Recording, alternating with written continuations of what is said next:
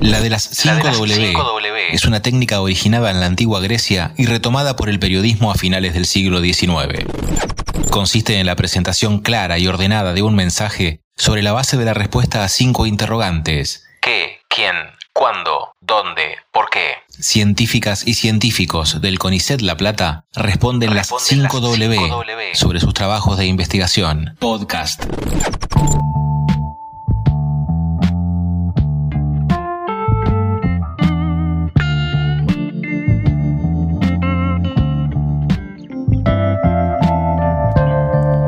El laboratorio de nanobiomateriales, ubicado en La Plata, trabajamos un grupo interdisciplinario de químicos, biotecnólogos y farmacéuticos, en colaboración con grupos de investigación en Argentina, Sudamérica, Europa y Asia. Hace más de 10 años desarrollamos sistemas de aplicación en medicina y farmacia. Nuestro objetivo es generar formas farmacéuticas, es decir, maneras de administrar fármacos o drogas que nos ayuden a potenciar la efectividad del tratamiento, a la vez que disminuimos sus efectos adversos. Para ello nos valemos de material de origen natural, biocompatibles y biodegradables, síntesis enzimáticas, así como tecnologías en nanoescala o nanotecnología, biopolímeros e impresión 3D. En las diferentes líneas de investigación del laboratorio trabajamos en sistemas tanto tópicos, es decir, que se aplican a la zona afectada, parches inyectables o nebulizables, aplicables a, por ejemplo, infecciones persistentes, cáncer y el pie diabético Independientemente de la aplicación, en general se busca que estos sistemas tengan propiedades como liberación prolongada o direccionamiento de fármacos. Para poder explicar qué significa esto, primero tenemos que explicar cómo funciona una forma farmacéutica tradicional. Cuando se nos administra un medicamento, el componente activo se distribuye de una manera más o menos uniforme por todo el cuerpo, incluyendo el sitio de acción. Luego nuestro cuerpo va eliminando el fármaco cuando la concentración de fármaco es muy baja, ya no cumple su función y en ese momento se administra una nueva dosis. Por ejemplo, si tenemos una infección respiratoria, el antibiótico lo consumimos cada 8 o 12 horas y no solo llega al tracto respiratorio, sino a través de la sangre, a todo nuestro cuerpo.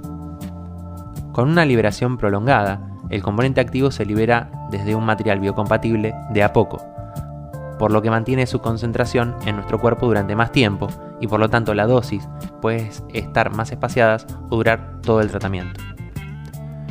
Ya hay ejemplos de este tipo de sistemas en el mercado, por ejemplo el chip o implante anticonceptivo que puede mantener su actividad durante 3 años frente a las pastillas anticonceptivas que se toman diariamente.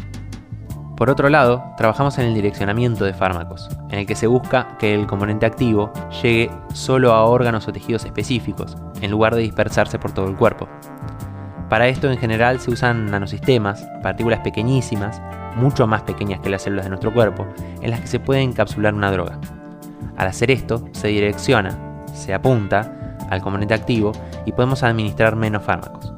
Al concentrar el fármaco en el sitio de acción, se minimizan los efectos tóxicos. Esto es particularmente importante en drogas de estrecho margen terapéutico, que es la ventana entre la mínima dosis a la que tiene efecto y la mínima dosis tóxica por ejemplo los quimioterapéuticos antitumorales. Algunos de los sistemas en los que estamos trabajando son nano y micropartículas para el tratamiento de infecciones respiratorias en fibrosis quística, dispositivos implantables de celulosa para el tratamiento de cáncer de mama, sistemas de administración para activos antimicrobianos y antitumorales, como pigmentos bacterianos, aceites esenciales y metalofármacos, estos dos últimos en colaboración con laboratorios del Sequinor y del Iniviol, biomateriales para la impresión de implantes 3D para vía diabético, para los cuales se desarrolló también la impresora con la que imprimirlos.